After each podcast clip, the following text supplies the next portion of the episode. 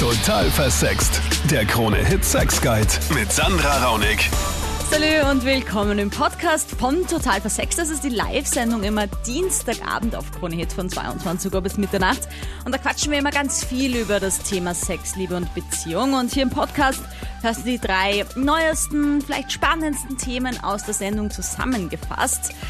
Der Thomas hat eine sehr gute Frage. Und zwar will der wissen, warum er auf Self-Bondage steht.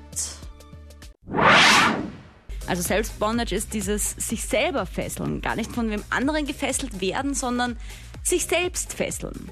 Ähm, kurz zur Erklärung vielleicht noch, also bei Self-Bondage gibt es eben Soft- und Strict-Varianten. Also Soft heißt einfach, dass man auch jederzeit aus dieser Fesselung wieder herauskommen kann. Da ist das Gefühl des gefesselt und wehrlos sein dann jetzt nicht so groß, aber ja, man kann halt jederzeit raus. Also entweder sind dann die Handgelenke nicht so fest drinnen, so dass man jederzeit wieder selbst rausflutschen kann oder es sind halt irgendwie, keine Ahnung, so Spielzeughandschellen, die dann, wenn man sie zusammenführt, leicht aufschnappen. Dann gibt's aber strict Self-Bondage-Methoden und das ist halt dann so, dass man selbst nicht mehr rauskommen würde. Jetzt fragt man sich natürlich, wie kommen die da trotzdem raus? Also es gibt so spezielle Eisschlösser, und die sind tatsächlich so, dass dieses eine Element im Schloss dann einfach wegschmilzt mit der Zeit und dann die Fesselung einfach aufgeht, ja. Und dann äh, ist man wieder draußen. Das ist natürlich aber auch irgendwo mit Risiko verbunden, weil du halt in dieser Zeit, wo du in dieser Self-Bondage bist, dann wirklich nicht rauskommst. Und wenn du dann nicht erfahren bist und irgendwas schief geht, ähm, kann das auch natürlich gefährlich werden. Deswegen absolute Tabus, falls ihr das mal probieren wollt. Atemkontrolle, also alles mit irgendwie Plastiksackeln über den Kopf oder Seil um den Hals. Tabu, tabu, tabu. Feuer irgendwo brennen haben, ganz schlechte Idee. Und natürlich auch alles, was mit Drogen und Alkohol zu tun hat, was irgendwie die Hemmschwelle senkt. Ähm, das auf jeden Fall auch nicht. Aber psychologisch gesehen, Monika, warum steht man auf Self-Bondage? Woher kann es kommen? Also da kann so eine große Ambivalenz dahinter stecken, dass man einerseits ein sehr hohes Autonomiebedürfnis hat und alles gerne selber checkt und macht und organisiert und mhm. tut und andererseits auch die Sehnsucht, die da eigentlich dem total diametral entgegensteht, die Sehnsucht nach ein bisschen Selbstaufgabe, devot sein, Objekt sein, sich fallen lassen, ja, gefesselt sein. Mir ist an dieser Stelle auch noch wichtig, dass du nicht nur Self-Bondage machst, weil du dich nicht traust, mit deinem Partner drüber zu reden. Das lese ich nämlich immer wieder auch unter meinen YouTube-Videos, wo das Interesse auch sehr, sehr groß ist an Self-Bondage.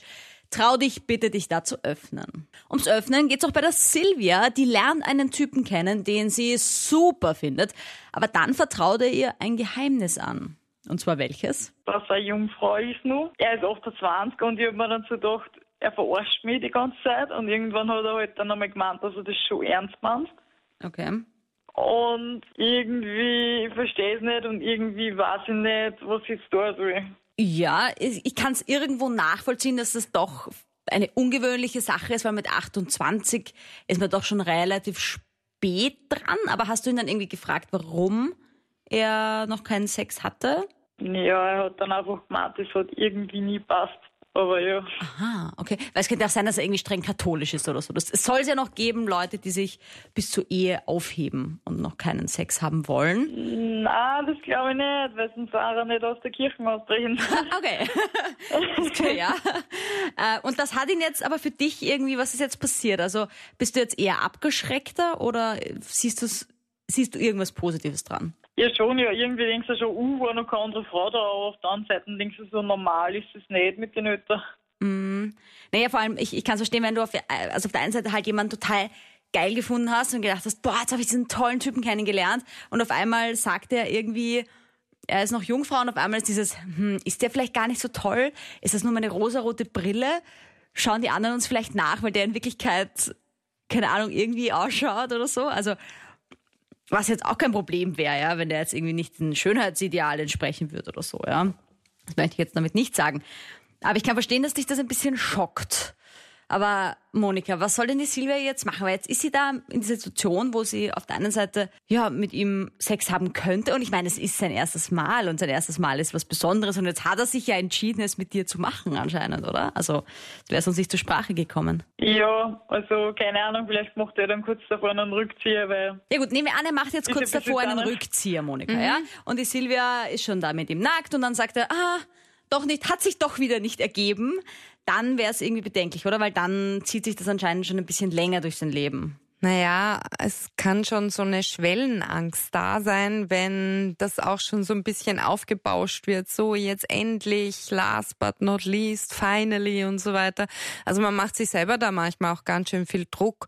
Und unter Druck sollte man nicht sein erstes Mal haben und schon gar nicht so spät, sondern ganz locker bleiben und sich sagen, okay, wir schauen mal, ne? Schauen wir mal, soll jetzt nicht heißen unentschlossen sein, sondern sich einfach auf dieses Abenteuer, auf diese Entdeckungsreise gemeinsam einlassen und nicht diesen Orgasmusdruck, diesen Leistungsdruck über das Ganze verhängen, weil dann ist eigentlich schon vorprogrammiert, dass es ähm, schwierig werden kann, zumal er sich wahrscheinlich ja auch schon ein bisschen unter Leistungsdruck stellen wird im Sinne von ich will nicht versagen und so und da solltest du ihm eher die Angst nehmen, die Schwellenangst. Ja. Also Silvia, ich würde mal sagen, einfach nochmal mit ihm reden auch, ja, einfach schauen. Ja, ich meine, wenn es sein erstes Mal ist und er möchte es mit dir haben, dann ist das echt ein schönes Geschenk, ja. Und vielleicht, weißt du, das ist auch gut, da kannst du noch voll viel beibringen und er ist ja dann voll experimentierfreudig und möchte alles erleben. Weißt du? Ja, ein Geschenk ja, ist es, wirklich ein nicht, Geschenk. Aber was ist das Schlimmste, was passieren kann? Also, ich meine, du hattest ja schon Sex, oder? Also, was ist das Schlimmste, was passieren kann? Ja, dass, sicher.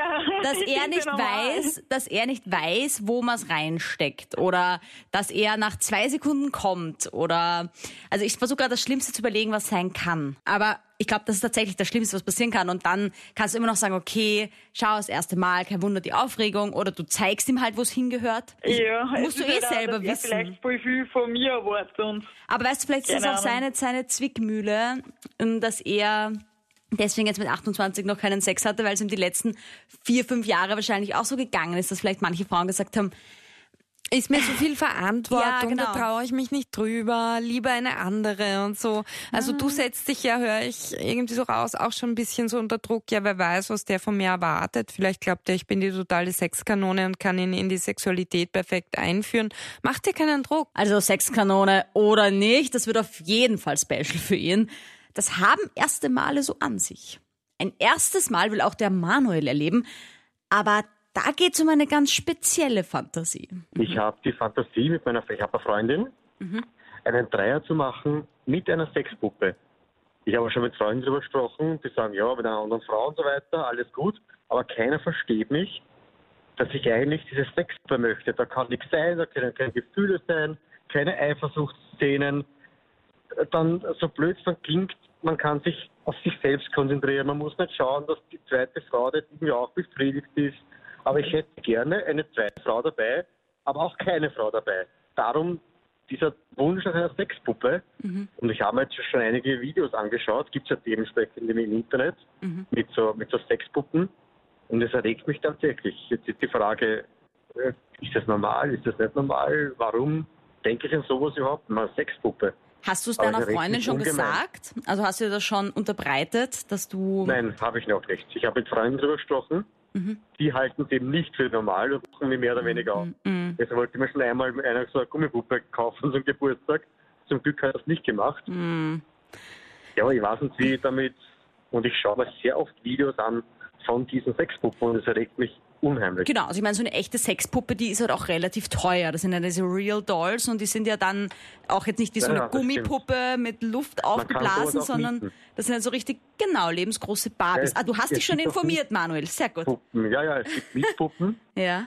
die da speziell gereinigt werden. Die werden äh, vor Ort hingebracht und so weiter, wieder abgeholt. Aha, okay. Äh, ja, aber ich würde mir, ich traue mir das sicher nicht meiner Freundin sagen. Manuel, ich kann total verstehen, dass nachdem deine Freunde dich jetzt schon ausgelacht haben, du sagst, wenn ich das jetzt meiner Freundin sage, die lacht mich dann auch aus und Das ist auf jeden Fall nicht gut. Also Wie ich, komme ich wieder weg von dem Gedanken? Oder warum? Monika, muss der Manuel überhaupt? weg von dem Gedanken? Ja, also ich, ich sehe da jetzt nicht das Problem im Denken, sondern eher, wie soll ich sagen, du hast ja gemeint, Manuel, dass du da die Eifersucht damit verhindern oder vermeiden könntest. Es kann aber durchaus auch passieren, wenn du jetzt einen Dreier quasi mit Frau, mit Freundin und Sexpuppe veranstaltest, dass deine Freundin trotzdem eifersüchtig ist, nämlich einfach auf deine Aufmerksamkeit und deine Erregung, die du der Sexpuppe zuwendest. Man kann sogar auf einen Laptop eifersüchtig sein. Man kann auf, weiß ich nicht, aufs Golfspielen eifersüchtig sein. Also einfach, wenn der Partner etwas quasi libidinös, also mit Lust, mit sexueller Energie versieht und besitzt, kann schon Eifersucht entstehen. Also schlag dir das bitte aus dem Kopf, dass die Sexpuppe hier die Lösung wäre, wenn du Lust auf einen Dreier hast. Also ich vermute da eher so eine Fantasie dahinter und dass du dir das halt dann easier, einfach einfacher vorstellst, das umzusetzen, schon, diese ja. Fantasie. Das wollte ich nämlich auch sagen, Manuel. Ich glaube nämlich, dass die Eifersüchtige in dem Fall natürlich dann trotzdem deine Freundin wäre. Und wenn jetzt der Manuel sich aber diese Fantasie unbedingt erfüllen möchte und er mietet jetzt im Geheimen eine Sexpuppe, ist das dann eigentlich Betrügen? naja, Ja. Also allein der Umstand, Manuel, dass du hier anrufst und so zögerlich und zauderlich bist, ist ja, schon ein Hinweis, dass du in tiefsten Innersten wahrscheinlich spürst, dass das nicht mit eurer Beziehung, mit diesem, jede Beziehung hat ja so einen Pakt, so einen unausgesprochenen oder auch ausgesprochenen Pakt dahinter, dass das nicht ganz kompatibel, nicht vereinbar ist, so quasi. richtig, ne? ja. Und es ist zwar kein klassisches Fremdgehen wie mit einer Frau, die dann wirklich Forderungen stellen kann, Erwartungen stellen kann, sie, sie sich womöglich verliebt in dich und die sexuell befriedigt werden will von dir. Das ist natürlich bei einer Puppe, bei einer Sexpuppe nicht der Fall. Aber du gängelst ja deine eigenen Gefühle, denn es gibt tatsächlich Menschen, die sich dann an Sexpuppen fixieren und die in Asien hat sogar schon, ich glaube in Japan war das, hat es einen gegeben, der hat seine Sexpuppe geheiratet. Das, kommt geheiratet. immer Ich Ich glaube, das ist häufiger in vor. Österreich illegal. nur um Ja, das- naja, aber einfach mit so einem. Ritual kann man das auch machen. Also es kann wirklich zu einer pervertierten Form der Sexualität führen, wenn man sich dann fixiert. Danke fürs Anrufen, fürs Fragen stellen. Danke für diese abwechslungsreichen zwei Stunden immer am Dienstag. Sei live dabei mal von 22 Uhr bis Mitternacht und check bis dahin auch gern mal meinen YouTube-Kanal aus. Gib einfach total versext ein und lass mir dein Abo da. Wir sehen uns dort.